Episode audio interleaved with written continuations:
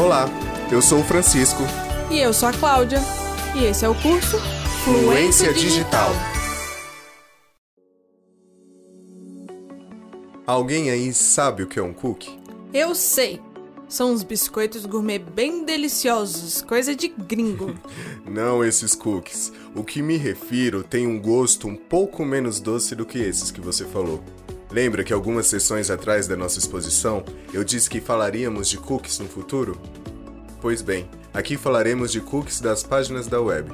Mas para isso preciso saber se ao menos lembram do que foi dito na última sessão da exposição. Isso eu lembro. Você falou dos navegadores de computadores e smartphones, explicou a história de cada um deles, da obsolescência de alguns até a ascensão e hegemonia dos outros. Isso, e as vantagens e desvantagens de algum desses navegadores. E que a falta de conhecimento pode nos levar a ter um navegador que menos nos favorece. Tá, mas e o biscoito?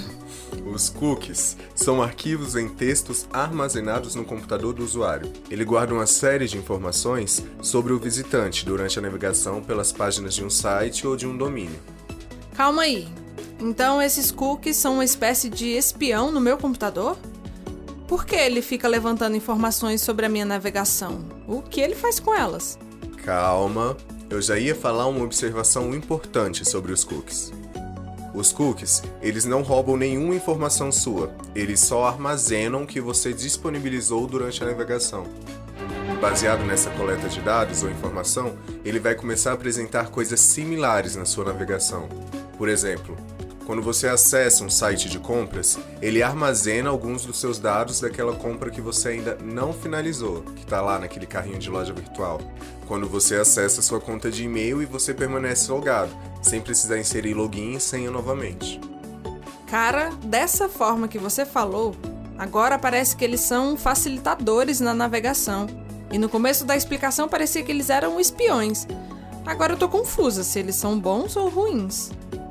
Os cookies causam essas questões mesmo, de estar ou não a favor do usuário ou das corporações. Ainda mais por uma característica bem conhecida dos cookies. Eles também guardam os dados sobre as suas preferências. Pela forma em onde o usuário navega, ele vai deixar informações sobre suas preferências, de música, comida, filme e até relacionamentos.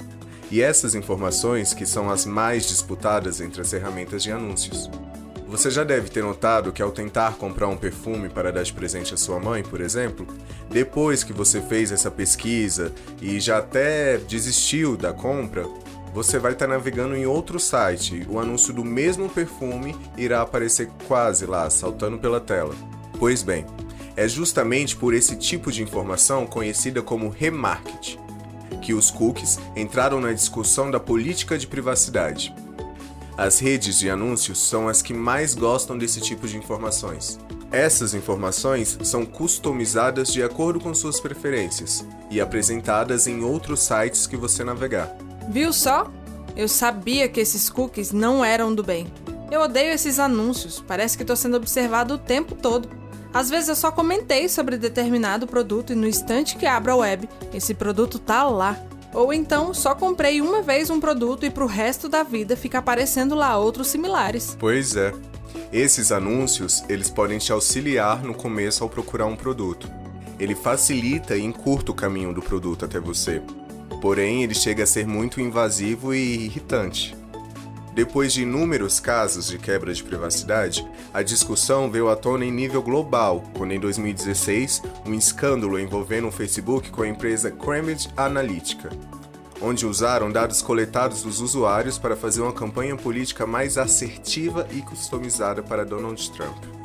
A segurança de dados de privacidade passaram a ser pautas recorrentes, recaindo uma cobrança sobre os políticos brasileiros para tratarem essas questões com mais seriedade já que no país não havia legislação com objeto específico de defender os dados dos usuários e definir responsabilidades que os fiscalizem e os protejam. Mas só em 2018 que o Brasil instituiu a Lei Geral de Proteção de Dados Pessoais, LGPD ou LPDP, Lei número 13709 de 2018. Nossa primeira e única lei que regula as atividades de tratamento de dados pessoais e que também altera os artigos 7 e 16 do Marco Civil da Internet.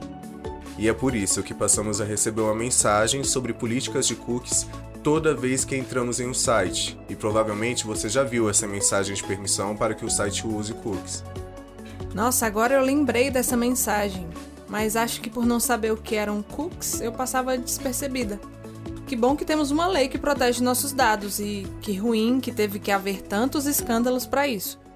Mas assim, se eu bem entendi, os cookies nos ajudam e nos atrapalham ao mesmo tempo.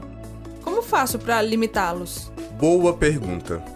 Não é indicado bloquear totalmente o recebimento de cookies, pois isso pode impedir o uso adequado de sites e serviços, ou até mesmo dificultar e impedir acesso a esses sites e serviços.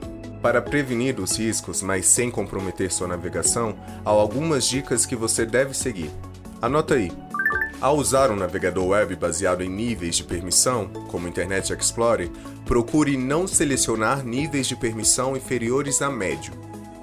Em outros navegadores ou programas leitores de e-mail, configure para que, por padrão, os sites não possam definir cookies e crie lista de exceções, cadastrando sites considerados confiáveis e onde o uso de cookies é realmente necessário, como webmails, de internet bank e comércio eletrônico.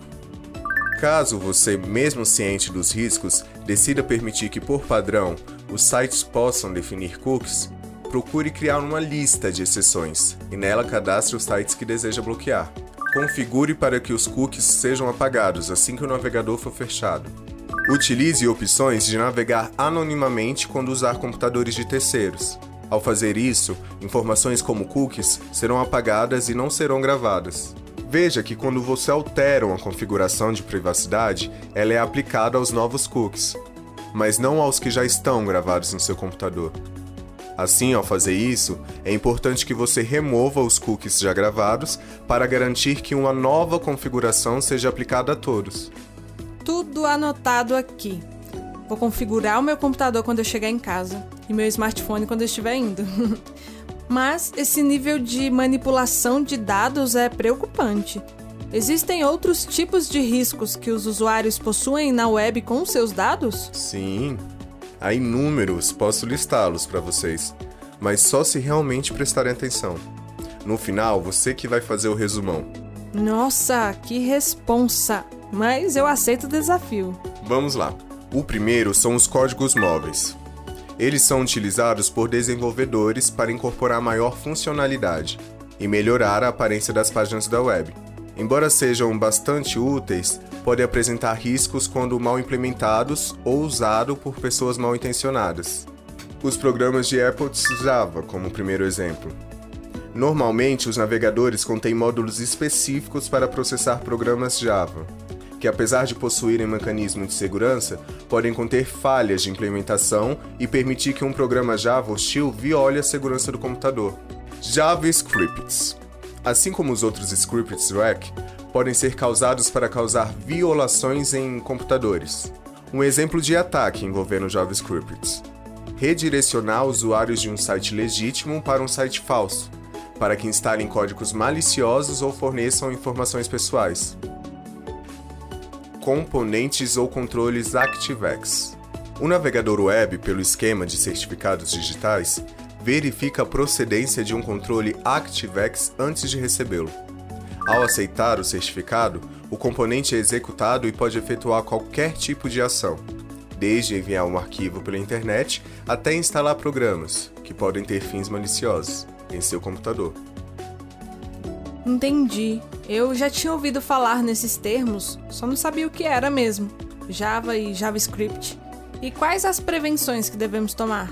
Assim como no caso dos cookies, não é indicado bloquear totalmente a execução dos códigos móveis, pois isso pode afetar o acesso a determinados sites e serviços. Vou passar algumas dicas para se prevenir de riscos sem comprometer sua navegação. Primeira dica: permita a execução de programas Java e JavaScript, mas assegure de utilizar complementos, como por exemplo o novo script, para liberar gradualmente a execução conforme o necessário e apenas em sites confiáveis. Segunda dica: Permita que componentes ActiveX sejam executados no seu computador apenas quando vierem de sites conhecidos e confiáveis. Seja cauteloso ao permitir a instalação de componentes não assinados. Realmente estamos muito expostos na internet. E o mais louco é que uma parte bem irrisória da sociedade sabe disso. Sim, exatamente. E olha que nem falamos dos outros, que são janelas de pop-up, plugins, complementos e extensões, links patrocinados, banners de propaganda, programas de distribuição de arquivos P2P, compartilhamento de recursos. Mas, cara, eu já tô com a voz aquecida pro resumo, hein? Então puxa daí. Vem aí o resumo digital. Hoje vimos que os cookies não são apenas biscoito gourmet. Eles são componentes da web que utilizam os nossos dados para facilitar algumas coisas, como login sem precisar digitar tudo de novo, carrinho de compras virtual, suas preferências até musicais. Também vimos que eles podem ser muito chatos e invasivos ao permitir que os dados cheguem em redes de anúncios que nos enchem deles na tela. Você se sente vigiado e sem privacidade e os inúmeros escândalos envolvendo compartilhamento de dados pessoais para até campanhas políticas. Por conta disso, foi institucionalizada uma lei no Brasil que defende o uso de dados do usuário na internet. A Lei Geral de Proteção de Dados Pessoais, número 13.709 de 2018.